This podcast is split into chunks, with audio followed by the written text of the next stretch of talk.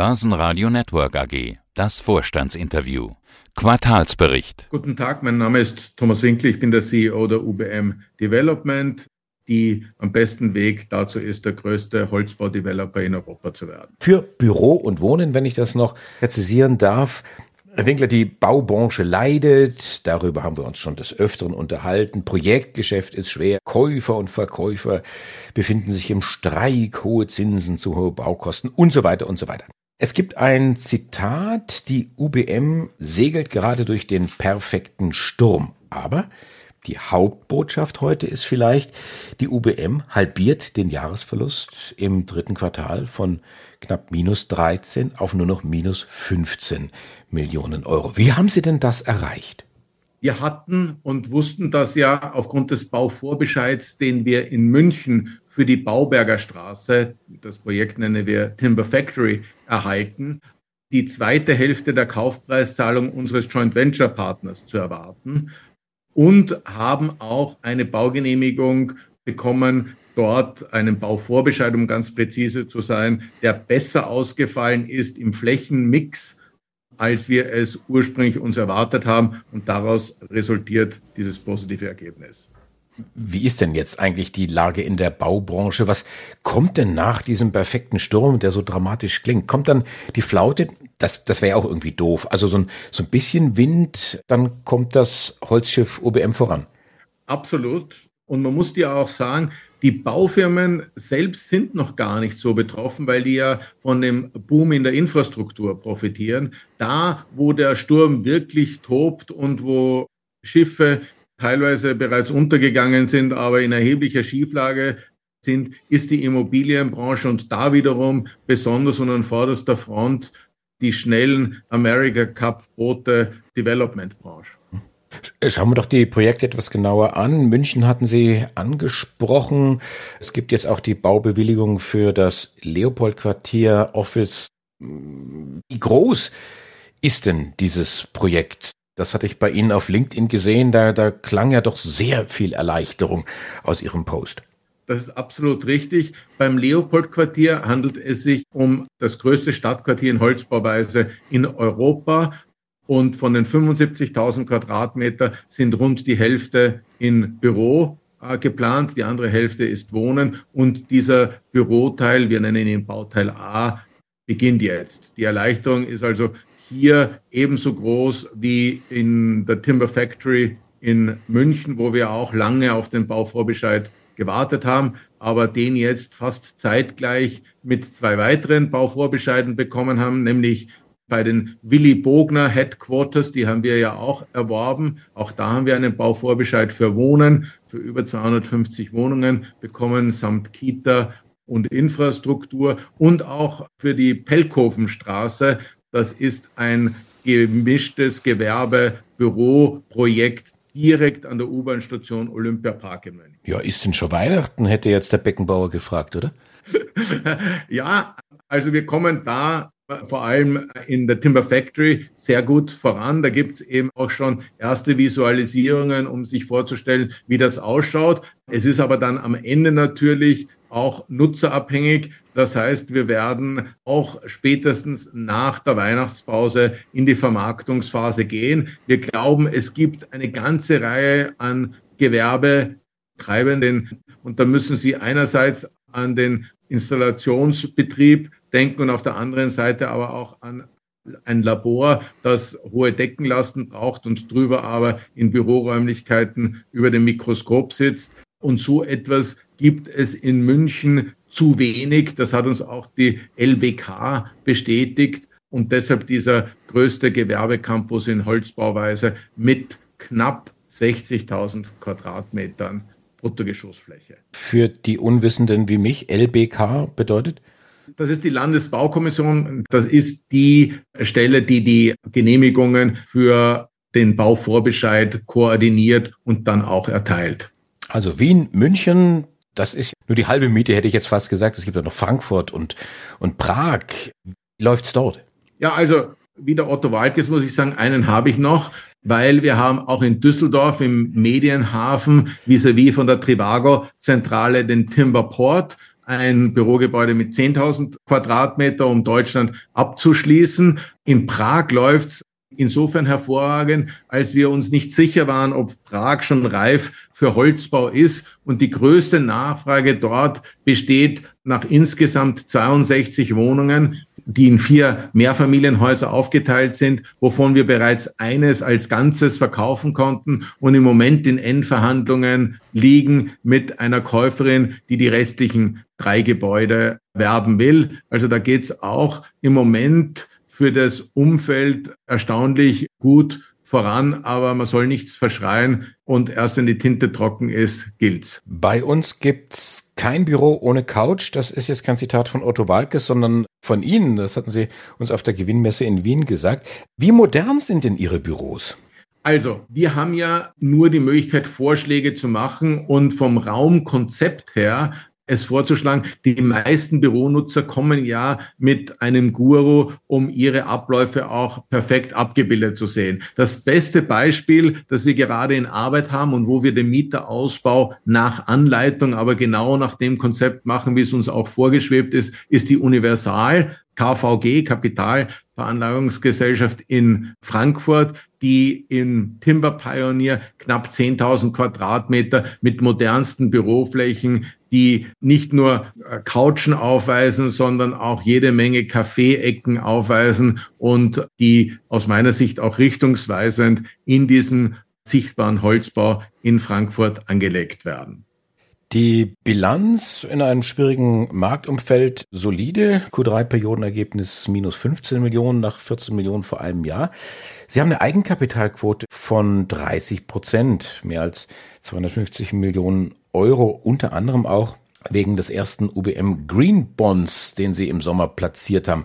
Was haben Sie denn eingenommen und was machen Sie mit dem Geld? Ja, damals haben wir 50 Millionen eingeworben. Was uns sehr gefreut hat, ist, dass das sehr retail-lastig war. Das heißt, dass viele Privatinvestoren damals auch noch eingestiegen sind. Dieses Geld darf ausschließlich für grüne Projekte verwendet werden. Das ist in unserem Fall sehr einfach, weil wir machen keine anderen mehr. Wir haben auch ein neues Rating bekommen von Eco Badis und haben da nochmal unser Platin-Rating verbessert und gehören jetzt zu den besten 1% weltweit aller von EcoVadis gerateten Unternehmen. Und daran können Sie schon sehen, dass bei uns die Nachhaltigkeit und die ESG-Konformität integraler Bestandteil jeder Projektkonzeption und Idee ist. Wie ist denn die Anleihe ausgestattet? Wann ist sie denn fällig? Was gibt es als Coupon?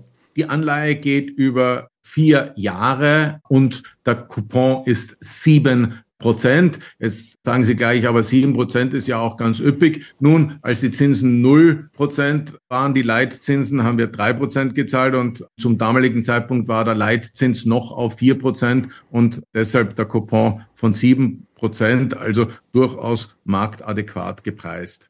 Und die alte zu drei Prozent, 3,125 Prozent, die haben Sie jetzt zurückbezahlt. Die haben wir pünktlich zurückgezahlt. Auch das eine neue Erkenntnis und ein neues Erlebnis. Wir haben das natürlich auch entsprechend bekannt gegeben und das, was früher keine Erwähnung wert gewesen wäre, hat man 15.000 Impressions auf LinkedIn und über 200 Likes eingebracht. Also wenn Sie heute das tun, was eigentlich von Ihnen erwartet wird, ist das in der Branche schon ein extra Applaus wert. Und Sie sind ja auch angetreten, jetzt nicht um Applaus einzusammeln, aber um das Thema Nachhaltigkeit intensiv zu beackern, also Stichwort CO2-Ausstoß, gerade in Ihrer Wirtschaft, in der Immobilienwirtschaft, also Bau und Betrieb, knapp 40 Prozent des weltweiten CO2-Ausstoßes geht da auf dieses Konto und deswegen sagt man auch hin und wieder die böse Immobilien- und Bauwirtschaft. Jetzt konzentrieren Sie sich eben auf das Thema Holz und möchten möglichst nachhaltig sein. Jetzt hat UBM zum ersten Mal den vollständigen CO2-Fußabdruck berechnet, um auch wissenschaftbasierte Emissionsziele zu definieren. Wie macht man sowas und was ist rausgekommen? Also man braucht dafür natürlich auch ein gewisses Stück Beratung, weil es ist ja ein CO2-Äquivalent.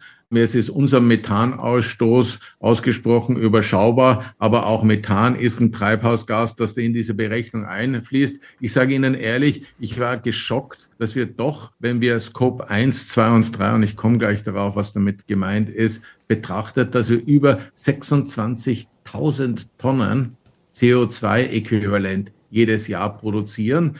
Am wenigsten durch unsere eigenen Immobilien und unsere eigene Reisetätigkeit, schon ein bisschen mehr, aber aus der Energie, die wir zukaufen müssen. Deshalb gehen wir jetzt auch ganz stark auf Geothermie und eigene Energieversorgung, um diesen neunprozentigen Anteil klein zu bringen. Und dann ist Scope 3 über 90 Prozent natürlich das, was unsere Gebäude, wenn wir sie mal verkauft haben, ausstoßen. Und dazu ist es notwendig, die möglichst energieeffizient auszustatten, weil wir haben als Kurzfristziel, und da gibt es nicht sehr viele in unserer Branche, die so eins ausgerufen haben, bis 2030 vor, Scope 1 und Scope 2 CO2-Ausstoß um über 40 Prozent zu reduzieren und bis ins Jahr 2050, das ist ja das magische Jahr, 90 Prozent unseres aktuellen CO2-Ausstoßes, also von 26.000 Tonnen, dann auch wirklich wegbekommen zu haben. Ganz wegbekommen tun sie ihn leider nicht, aber den Rest hoffen wir dann kompensieren zu können über Zertifikate.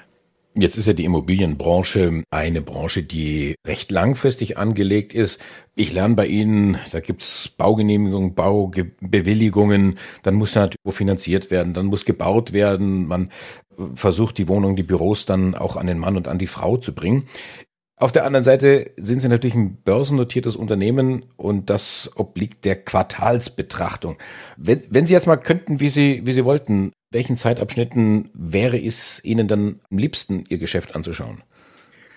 Also ich bin nie ein großer Skeptiker gewesen von Quartalsberichterstattung, weil man ja dann doch am Laufenden bleibt, was richtig ist. Und das haben wir ja auch angekündigt. Wir sehen eigentlich für die nächsten zwei Quartale keine Verbesserung und wahrscheinlich werden es dann drei sein. Bis Jahresmitte nächsten Jahres wird im Gegenteil die Insolvenzwelle, die gerade durch die Immobilienbranche streicht, das bestimmende Thema bleiben. Danach hm, sind wir zuversichtlich, dass wir den Timber Pioneer vollständig vermietet haben und auch in die Vermarktung gehen können. Und das ist dann der Lackmustest, ob diese neuen Produkte auch verkäuflich sind. Die gute Nachricht ist, durch Holzbau halbieren sie die Bauzeit, die reine Bauzeit. Die Planungszeit wird etwas länger, aber die Bauzeit wird kürzer, da wo also Geld ausgegeben wird und Zinsen anfallen. Und für uns wird dann entscheidend sein, weil wir ja über zwei Jahre keine Rückzahlungen von Anleihen haben, wie gut wir im Jahr 25 es geschafft haben, die Projekte, die im Moment gerade laufen oder begonnen wurden, aber in 18 Monaten fertiggestellt werden können, auch zu verkaufen. Und das ist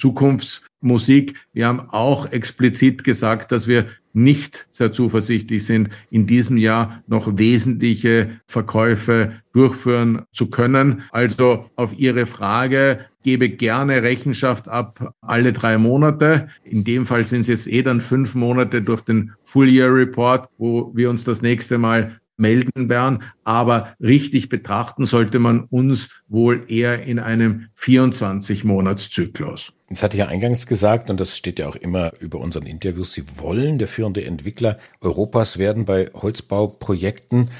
Wo befinden Sie sich denn auf dem Weg dorthin? Gibt es denn da viel Konkurrenz, die Sie aus dem Weg räumen müssen? Nee, aus dem Weg räumen kann man überhaupt nicht sagen. Wir suchen sogar eher Verbündete für den Holzbau. Aber also Sie machen es quasi so wie der FC Bayern München im Fußball. Genau, ein guter Vergleich. Ich wollte absichtlich nach dem Spiel Österreich-Deutschland heute nicht über Fußball sprechen, aber wenn Sie mir diese Steilvorlage geben, wir haben mit 300.000 Quadratmetern jetzt eine Holzbaupipeline, von der wir glauben, dass sie einer der größten sein müsste. Nicht jeder berichtet seine Pipeline heruntergesplittert nach Holzbau, so dass wir es nicht genau sagen können. Aber es beschäftigt sich im Moment jeder mit Holzbau, sicherlich aber immer eher als Testprojekt und auf eine Assetklasse beschränkt. Wir haben jetzt so gute Erfahrungen gemacht mit den Holzwohnbauten, dem Timber Praha in Prag, dass wir sehr, sehr zuversichtlich sind, auch in München, in Berg im Leim, Stadtteil, die Bogner Headquarters so lebenswert zu machen, dass sie als Holzwohnbau in München auch wegweisend sein werden. Also ich will jetzt niemanden sonst nennen. Es gibt eine Handvoll sehr erfolgreiche Leute, die hier auch tätig sind,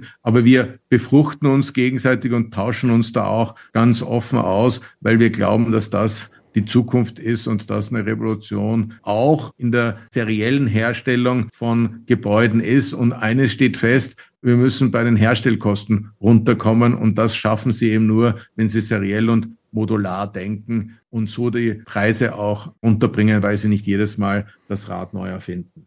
Ich bin der Meinung, dass Fußball-Freundschaftsspiele per Definition unentschieden ausgehen sollten. Aber auf der anderen Seite sagt man doch immer, möge der Bessere gewinnen. Und deswegen geht der Sieg vollkommen okay. Es war 2 zu 0 und 41 ja, okay. Länderspielen, die es gegeben hat, das siebte, das wir gewonnen haben. Und das Einzige, das eigentlich im Gedächtnis geblieben ist, ist Cordoba und das ist doch schon eine ganze Weile her. Dankeschön, Thomas Gerne. Winkler, den CEO von UBM. Noch einen schönen Jahresendsport. Vielen Dank. Börsenradio Network AG. Hat Ihnen dieser Podcast der Wiener Börse gefallen? Dann lassen Sie es uns doch wissen und bewerten Sie unseren Podcast mit vollen fünf Sternen. Vielen Dank und bis zum nächsten Podcast. Alles rund um Börse.